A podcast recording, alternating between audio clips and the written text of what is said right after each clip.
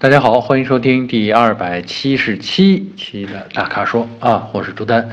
呃，咱们今天的问题我选了五个啊，从这个第一个开始呗。第一个呢问的很简单啊，我们的粉丝叫漂洋过海的渔夫啊，他在问，他说，请问福特 C Max Hybrid 车型如何？谢谢啊，Hybrid 车型啊，C Max。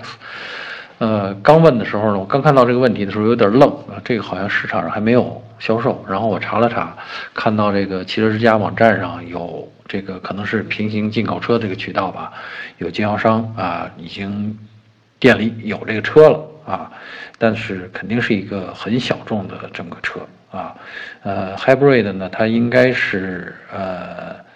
插电式混合动力。啊，这是 C Max 呢，比咱们大家熟悉的 S Max 呢要小一号，大小大概相当于什么车呢？有点像这个高尔夫的嘉旅啊，就是比高尔夫两厢大一点的，或者接近小 MPV 的这种感觉。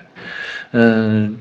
问我们怎么样？其实这个车我们真没开过啊，这个 S Max 开过，小的这个福克斯 也开过，再小的嘉年华也开过。呃，但是这介于中间的 C Max 这个确实我们没接触过啊。但是呢，我对福呃福特的车呢，我还是挺看好的，因为福特的底盘实力、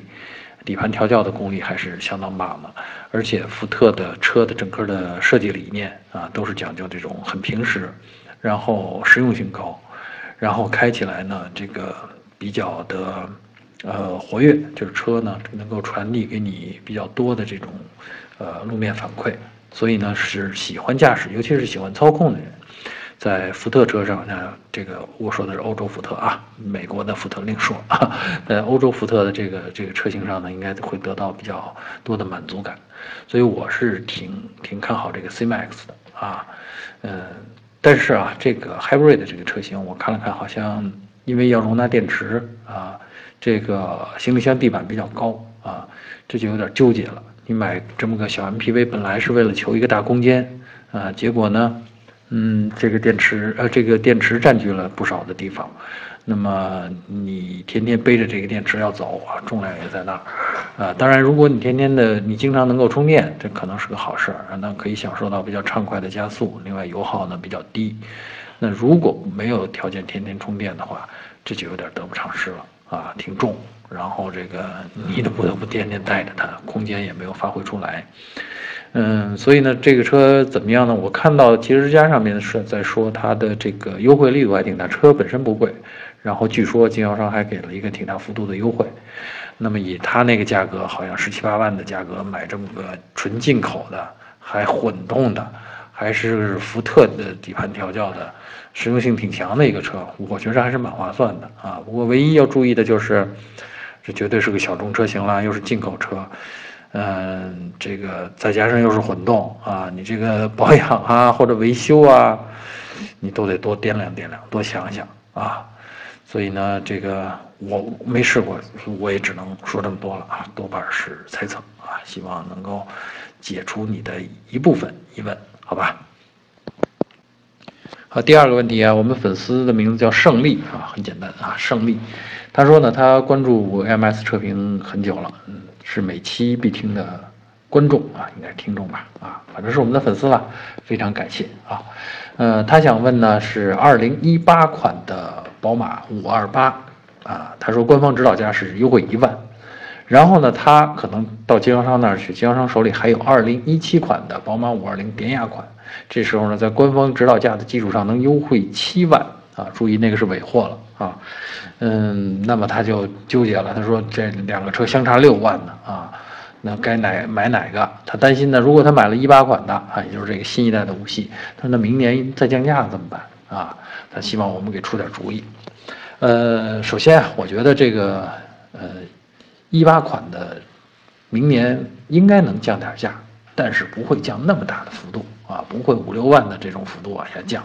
那宝马这个 五系就真的别卖了，而且后边的人也就不会再买了，是吧？那你后年怎么办，对吧？大家就都会变成观望了。所以呢，这个价格呢，通常新车上市以后呢，会有一定幅度的优惠，然后呢，价格呢会逐渐两三年之内，呃，这个优惠的幅度会逐渐的加大一点，但也不会说加大到说车价的百分之呃十几、二十，甚至不至于那么大，呃，所以我是觉得呃一八款的呢可以买，如果你喜欢一八款的上面的种种的配置的话，呃，不过话说呢，一八款跟原来的一七款呢，整车在这个整个的。呃，造型风格上啊，车的尺寸上面啊，其实都没有太明显的变化。就功能性上面，常用的功能性上面啊，我说的啊，不是配，不是指配置啊。呃，其实呃，新车跟老车没有太本质的或者特明显的差别啊。所以我是觉得，我们这位粉丝呢，他看中的呢，都是入门款，就五系的入门款。我倒觉得，如果有机会的话，你还真不妨现在买一个。啊，就上一代的这个五二零，那虽然是一个怎么说呢，是一个呃旧车、旧旧款的车型，但是呢，它带给你的这种功能，甚至这个气场，其实也并不小啊。所以我觉得，要是考虑到优惠的幅度那么大的话，嗯，真的完全可以做出这个选择。而且呢，当然前提是那车没什么毛病啊。你别这个真的尾货，这个有一点毛病的话，这就不好不好弄了。所以呢，我觉得呢，这个我其实建议呢，你可以买这个一七款的五二零啊，实惠啊啊。然后呢，这个你可能用几年以后呢，你再换其他的品牌啊，比如换奔驰啊，这样这样你省下来的钱呢，可能可能就就就这钱怎么说呢，就花的比较。划算吧，啊，那这就是我的思路啊。呃，第三个问题是我们粉丝名字叫杨过啊，你听我念他这问题啊，他是这么问的啊：雅阁的上 AB 四连杆式后悬架和蒙迪欧的下 HB 四连杆式后悬架，呃，两个都是四连杆式后悬架，性能上各有什么优点和缺点？哪种结构的安全性、舒适性、操控性更好？啊，关键在最后一句，他说两个悬架对比困扰我两三年了。我是看到这儿的时候忍不住都乐出声来了啊！我说这位杨过同学啊，咱们呃其实只是用车的人啊，我看你前面纠结，而且为这个要纠结两三年，我还以为你要开发一款这个新的中级车呢啊！真的这个事儿呢，应该更多的是工程师去考虑的事儿啊，咱们用车呢其实很简单。你去试驾一下这两款车，哪个开起来感觉更好，你就买哪个啊？那我印象当中呢，这个无论是这个，嗯，应急性能还是长途行驶啊，这个蒙迪欧的这个呃后悬挂，咱们不说后悬挂了，包括前悬挂，蒙迪欧的悬挂设定呢，我都更喜欢啊，是这种比较强调操控性的啊。相对呢，雅阁的呢，呃，虽然也是类似的结构，但它呢就更强调的是舒适性啊，操控性呢干不过这个蒙迪欧啊，所以对喜欢开车的人来说啊，喜欢这种驾驭感的人来说，啊还是蒙迪欧的这个更受用啊。至于说这两个结构各有两种类型的悬挂各有什么样的优缺点，呃，我觉得咱们这样就完全通过声音这么隔空讨论啊，其实很难说清楚。再说呢，这个悬挂的结构其实只起一部分作用，除了结构，还有这些几何参数的设定，啊，还有整个车身重量的分配，啊，还有这个就是悬挂的，比如阻尼的调教，啊，这是一整套叫系统工程。所以你如果单凭说这个结构是什么样子的来断定谁好谁坏，这对雅阁和对蒙迪欧来说都不公平。啊，所以呢，这个，呃，也请我这儿也提醒我们在在听这个语音的很多的这些汽车爱好者们、汽车的粉丝们、技术控们，啊，要想清楚这个问题啊，就是我们最终呢要的是一个好的效果啊，不会脱离了效果去谈结构，哪家的结构好，什么样的结构安全性好，什么样结构舒适性好，啊，它只起结构只起一部分作用啊，它是一个。整体的系统工程，最后的效果是综合的啊，所以这个看在我们杨过同学纠结了两三年的份上，我果断推荐你，如果就纠结这个的话，你就选蒙迪欧啊，蒙迪欧能带给你，我认为，呃，带给技术控们最好的感受啊。好，第四个问题啊，这位粉丝的名字叫 WWJ 啊，估计是名字的拼音字头吧啊，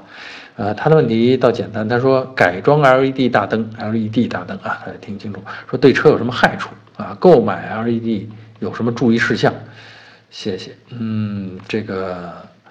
有什么害处？这个其实对车我真觉得没什么害处，因为 LED 呢是相对省电的啊，比这个。通常的卤素灯啊、氙灯啊都省电，所以呢，对车呢，只要你正确安装哈，别胡别这野蛮失控，对车其实没有什么害处。害处是啥呢？害处是，嗯，如果你选购的 LED 质量不够好啊，可能亮度不均匀或者亮度衰减比较快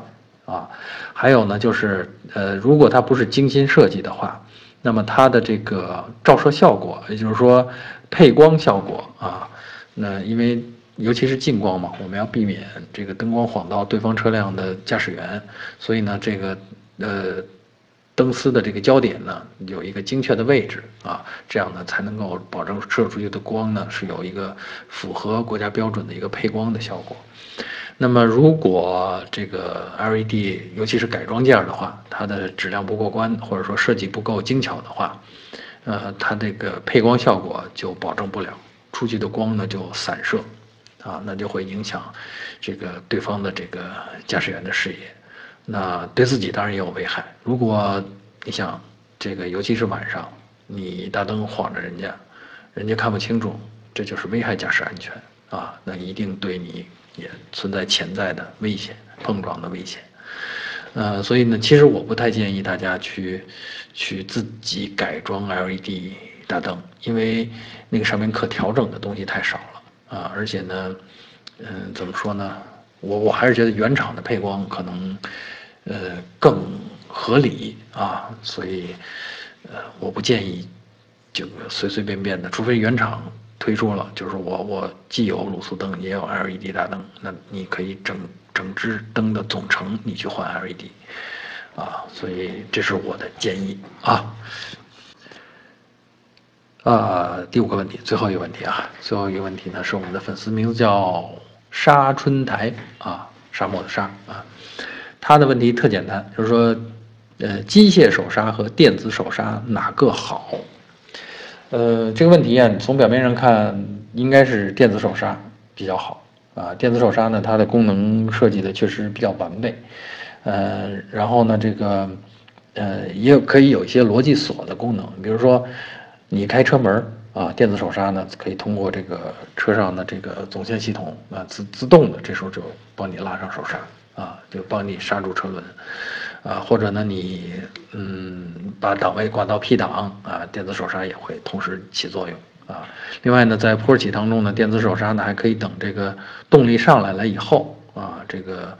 自动的去松开，说呃这个制动。这样呢，你的坡起也是很顺利的啊，就不包不光是自动挡可以实现，手动挡也可以配电子手刹，这样呢，给这些新手驾驶员们就提供了很好的这个坡起辅助功能啊。所以呢，从这些角度上讲呢，我觉得电子手刹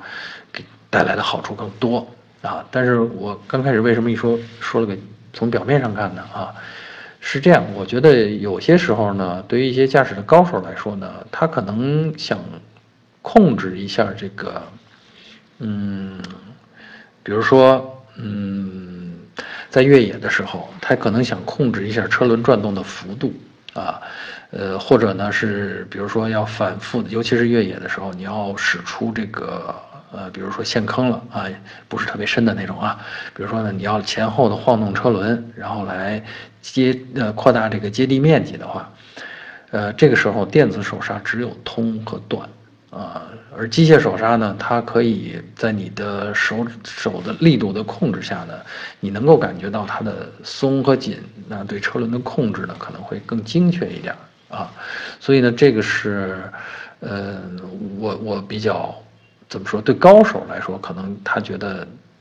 机械手刹可能更称心啊，电子手刹可能自动化的程度更高啊，不用费神。但机械手刹在特殊情况下可能能够带来这个多一点的这个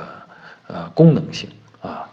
就是特殊的操作呗啊。另外呢，还有比如说某些驾驶高手他喜欢漂移，怎么办？电子手刹你可就做不出来这种 漂移动作了。但是呢，如果手边有个啊机械手刹拉一拉的话，哎，那你随时都可以飘一下啊。所以呢，你要说哪个好，那就咱们这么辩证的看呗啊，各取所需呗啊。